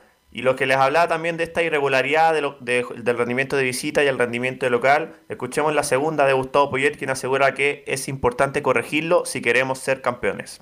Bueno, la hemos analizado internamente, como te podrás imaginar, porque es el, el gran debe. Eh, por alguna razón los equipos rivales nos convirtieron goles que acá eh, no fueron tantos, eh, pero es algo a corregir si queremos ganar el campeonato. Sin lugar a dudas, estoy totalmente de acuerdo contigo.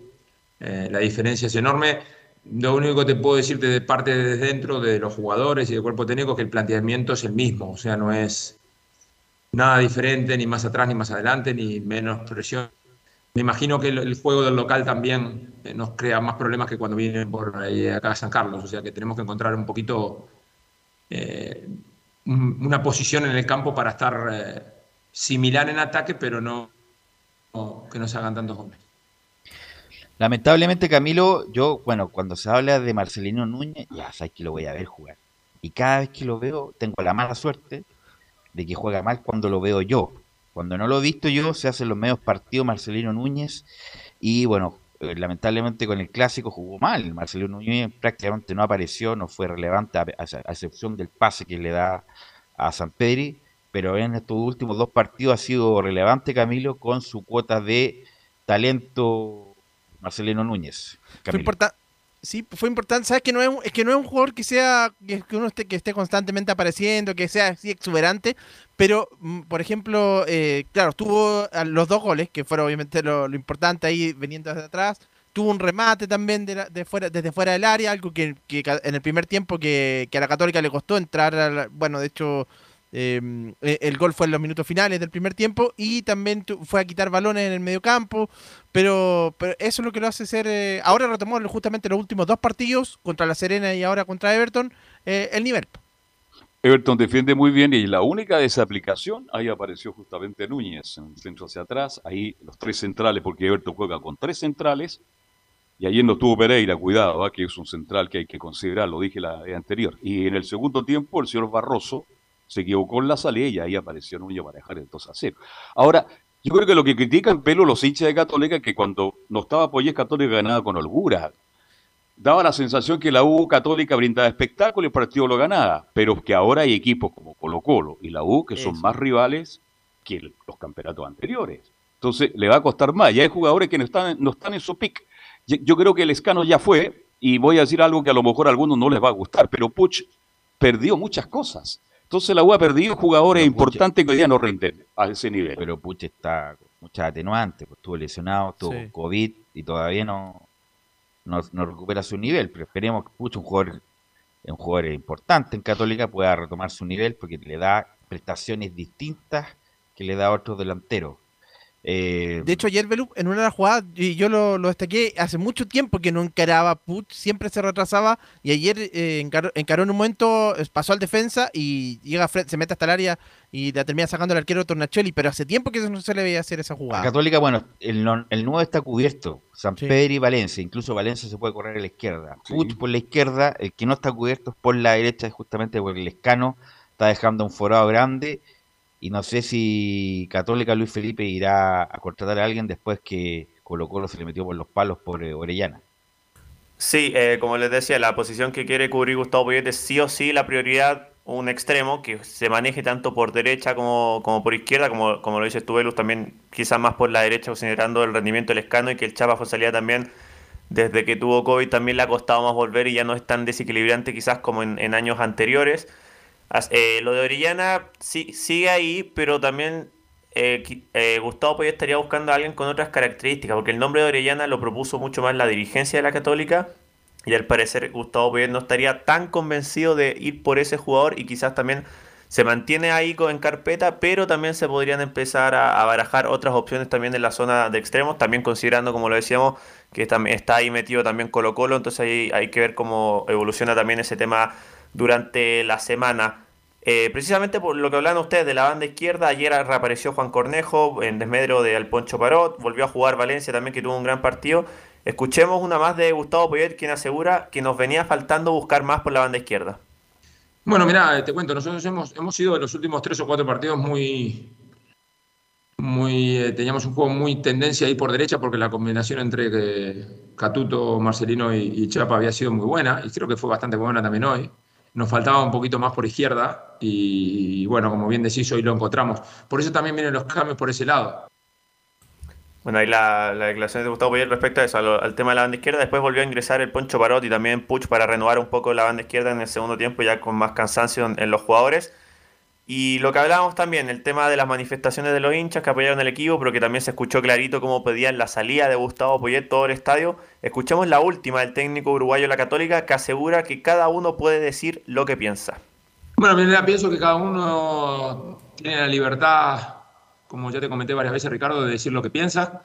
Esa es la, la forma de vivir y cada uno se expresa de la manera. Yo, el mensaje que tengo para la afición es que me imagino que habrán visto el equipo, habrán visto cómo jugó, habrán visto cómo dominó, habrán visto cómo se dejaron el alma por ellos y eso es lo que llevamos de acá. El resto eh, se verá a final de temporada. Ahí el balance finalmente de Gustavo Poyet respecto a las críticas de, los hinchas que, claro, se le había consultado por redes sociales, él dijo que para él no existían, pero ahora lo, lo vivió en carne propia, como se dice, en el estadio, en el regreso de los hinchas. ¿Católica con quién? ¿Con Calera? Ñublense el día miércoles, en San el día Carlos. miércoles. Ya. San Carlos, Ahí Ñublense, viene, un- viene García. ¿ah? Un equipo que se mete atrás. Sí. Así que sea, lo más probable es que tenga que, con variantes, Camilo, saltar esa línea, esa línea defensiva. Y que la, sí, le ha costado a la Católica esos partidos, como el primer tiempo con Everton, que le costó bastante. Ahí es donde le está faltando también, justamente, por eso está, lo decíamos lo del, lo del puntero, alguien que desequilibre en esa zona, por derecha. ¿Algo más, Luis Felipe? Sí, lo último que me, me- me indica Nicolás Gatica, que, que está con la información de Colo Colo y el tema Orellana, me, me manda aquí un mensaje también por interno que asegura que por ahora el director deportivo del Valladolid, donde juega Fayán Orella- Orellana, asegura que por ahora no se ha recibido ninguna oferta concreta ni por Colo Colo ni por la Católica.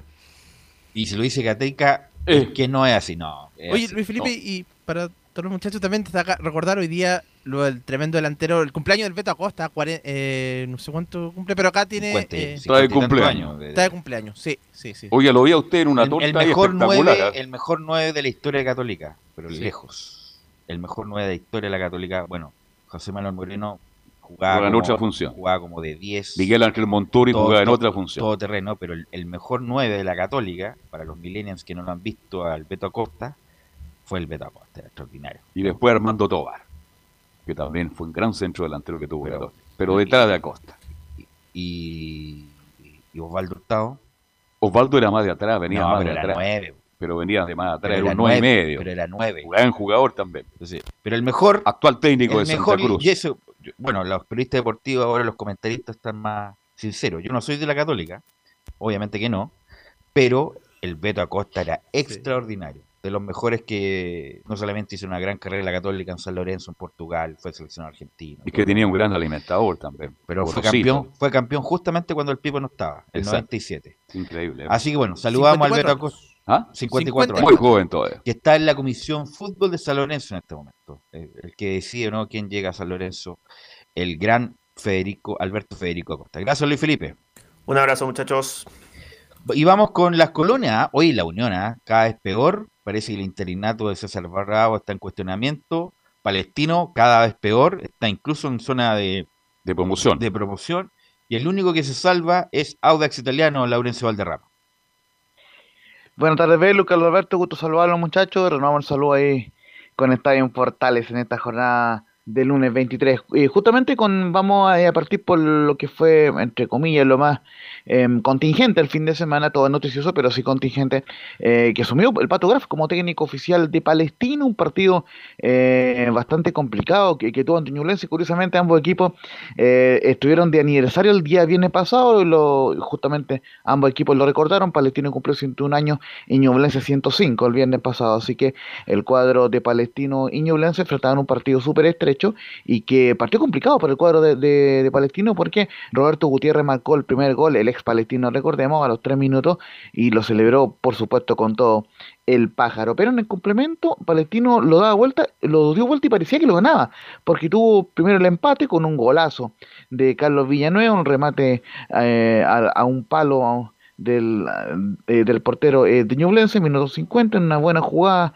personal, y luego también el Villita mandó un pase eh, bombeado, eh, por lo menos unos 30 metros para la aparición de Luis Jiménez, quien la tocó sutilmente ante el portero, 2 a 1 era el marcador, pero finalmente eh, Mateos, Federico Mateos ma- marcó el empate 2 a 2 a pase del Nico Guerra, el, el hombre formado en la U, así que fue empate final 2 a 2 entre Ñublense y Palestino. En la posición el cuadro de Palestino sigue complicado, está decimoctavo con 18, eh, decimoquinto, perdón, con 18 puntos, pero y, y- y está en zona de, promoción, pero de momento, por lo menos hasta la próxima fecha alejado de la zona de descenso directo. Así que vamos inmediato con lo que declaró el Pato Graf justamente en la conferencia de prensa. Y la primera dice eh, que fue un partido entretenido y fue un justo empate. Sí, sin lugar a dudas fue entretenido.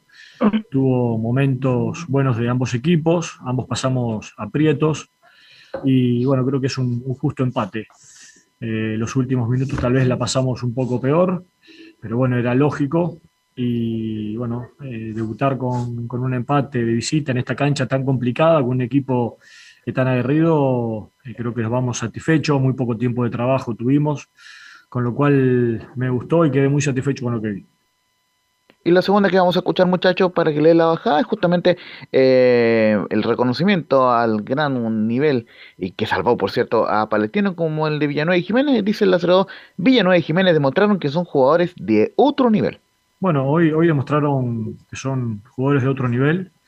Eh, lógicamente, el, campo de juego, la situación y, y el desgaste que había tenido Carlos, sobre todo, eh, se notó en los últimos 10 minutos. Y luego, con la llegada de Sotelo, intenté ayudarlo un poco más a, a Jiménez. Pero bueno, sin lugar a dudas, Jiménez no, no sintió el desgaste. Este, así que estoy muy contento con todo lo que tengo. Me lo van a poner difícil, pero bueno, es lo que uno quiere. Los técnicos queremos eso, que tener muchas variantes. Muchachos. Bien, este Palestino, indudable que tiene jugadores para mejorar, eso es una verdad. Pero hay jugadores que no han estado a la altura tampoco, en, la- en este palestino distinto, diferente. Este, yo le pregunto, por ejemplo, Laurencio, ¿qué pasa con el lateral derecho? Que perdió esa tremenda regularidad que tenía, ¿se acuerda o no? Viene saliendo a lesión. Justamente con, con Guillermo Soto. Sutton, que también estuvo con algunas lesiones.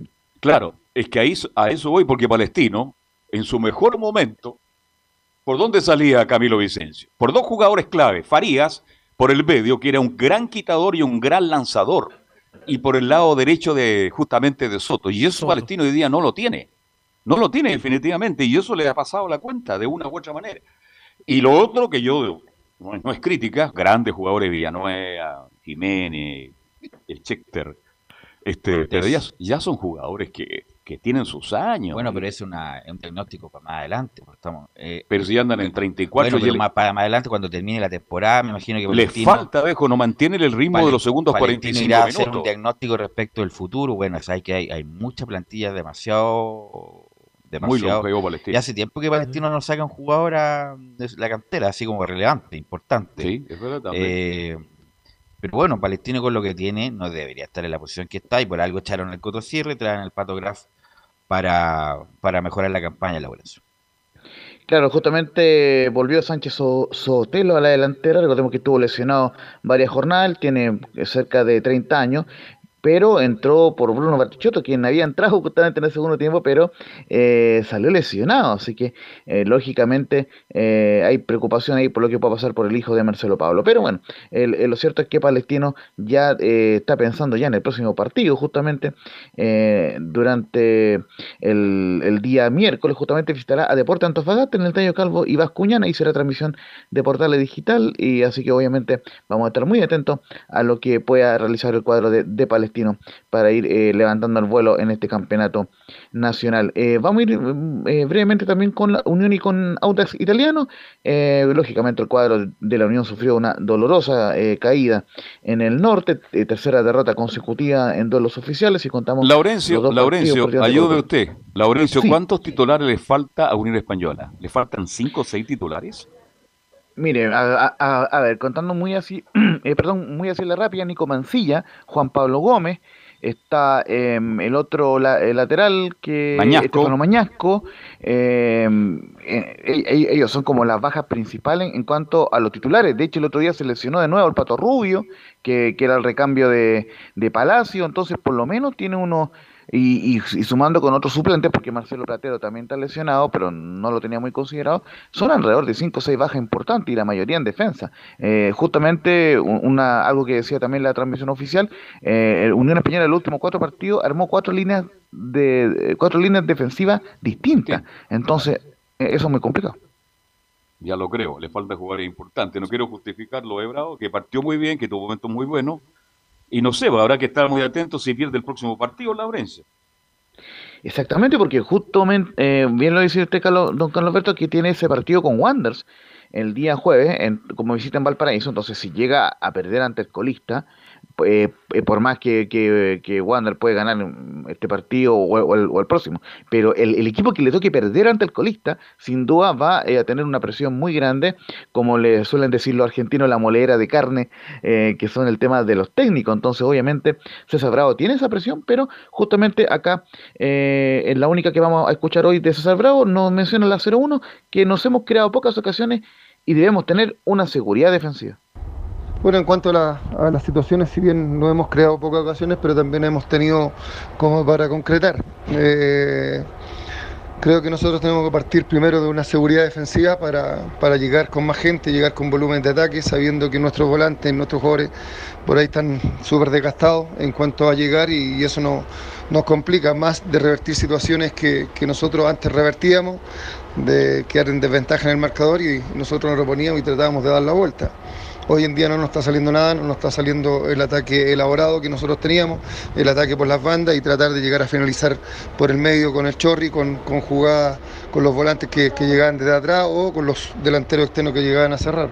Hay que buscar la manera, creo que como cuerpo técnico siempre tenemos la, la culpa, queremos tratar de cambiar ciertas opciones, tratar de cambiar el sistema de juego también, incluso que nos pueda permitir tratar de llegar con gente ahí, protegernos en el medio, tratar de elaborar mucho más de lo que estamos haciendo, eh, sobre todo recuperar la posesión del balón y generar eh, jugadas de ataque que nos permitan llegar al arco contrario y generar mucho más ocasiones de gol y tratar de esas ocasiones, tratar de convertirla y, y poder hacer gol, que es lo que hoy necesitamos.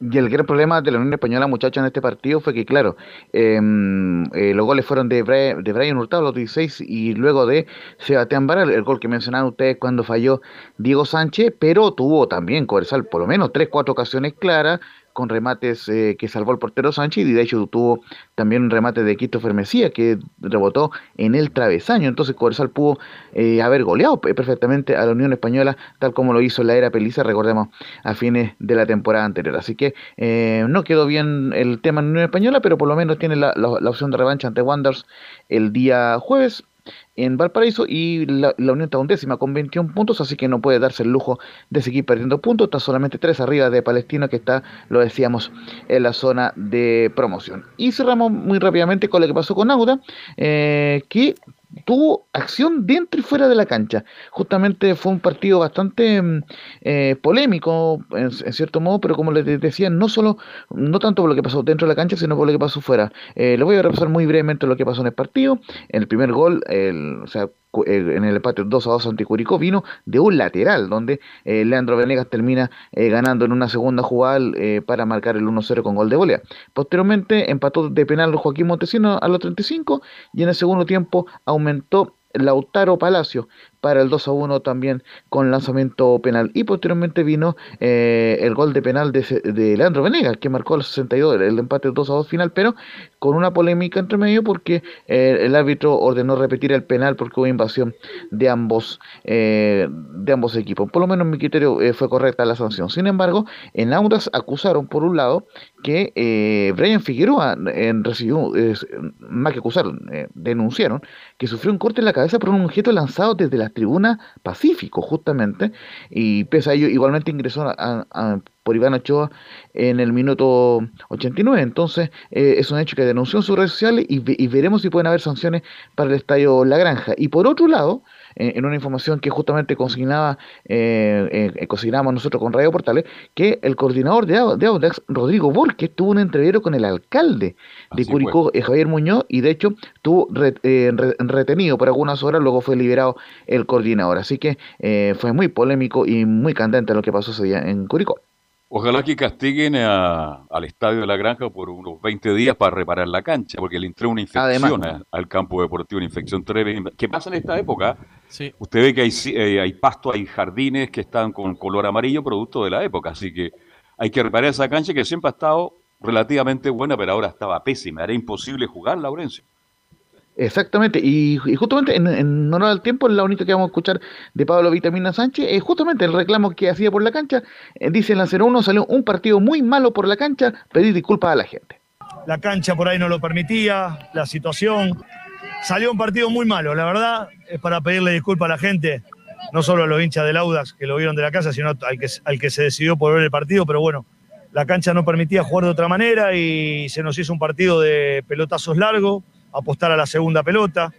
Eh, y en ese terreno no estamos tan acostumbrados a jugar y de alguna manera nos costó, nos costó el partido. Pero bueno, teniendo en cuenta de alguna manera la necesidad del rival, la cancha y la condición de visitante, eh, es bueno no perder cuando uno tiene que jugar y desarrollar un partido en, en condiciones no normales, si se quiere. Sí, está la realidad de que nosotros tenemos la ilusión porque llegamos a este partido terceros y saber que ganó Colo Colo de alguna manera te obliga. Pero bueno, el, el partido era, era, complicado. El partido era complicado y nos vamos tranquilos de alguna manera. Y se va tranquilo Vitamina porque quedó en quinto lugar el Audax con 28 puntos al finalizar esta fecha, es decir, cierra la primera rueda en zona de copas internacionales. Y el, y el dato que me acabo de, dar cuenta, Torray en vivo, Audax es el equipo que menos partidos ha perdido en el campeonato, solamente dos derrotas el cuadro itálico, siete triunfos y siete empates, en buena campaña para el cuadro eh, para el cuadro de la Florida, quinto con 28 puntos en zona de clasificación de Copa Sudamericana y eh, visitará el día jueves a las 2 de, de la tarde a La Serena, justamente el rival ante el cual se salvó en la última fecha de la temporada pasada, muchachos. Ok, gracias Lorenzo, muy amable. Antes de irnos, Fuerte abrazo. eh, el Club Deportivo Valdivia en básquetbol ayer se proclamó campeón de la Conferencia Sur de la Liga Nacional de Básquetbol y ahora espera rival entre la U de Conce y Colegio Los Leones de Quilpué con miras a la final nacional. Así que la gente que, que es muy importante el básquetbol en el sur, Valdivia ayer se proclamó campeón de la Conferencia Sur y también Valdivia volvió a enfrentarse a Deportes Concepción en el Parque Municipal, en ese estadio. Empataron 2 a 2 y el Torreón quedó con 15 puntos y el León de Collado en 9 unidades, los dos en la segunda división profesional. Andando vueltas. nos gustaría vernos, verlo en primera B o en primera división y no Ah, en segunda división profesional, que es un campeonato que dura como 100.000 fechas. Bueno, ¿eh, ¿algo más, Camilo? Sí, Velo, dos cositas del fútbol eh, del campeonato nacional. Entre, en este momento, el sexto, que es eh, Deporte Antofagasta, y Palestino, que está jugando la liguilla de, que jugaría la liguilla de promoción, hay cinco puntos, hay varios Nada. equipos, y lo otro, la fecha ya comienza el miércoles de nuevo. Así es, y ahí estará Portales Digital Gralia. Gracias, Emilio, por la puesta en el aire. Nosotros nos encontramos mañana en otra edición Chao, de Emilio. Portales.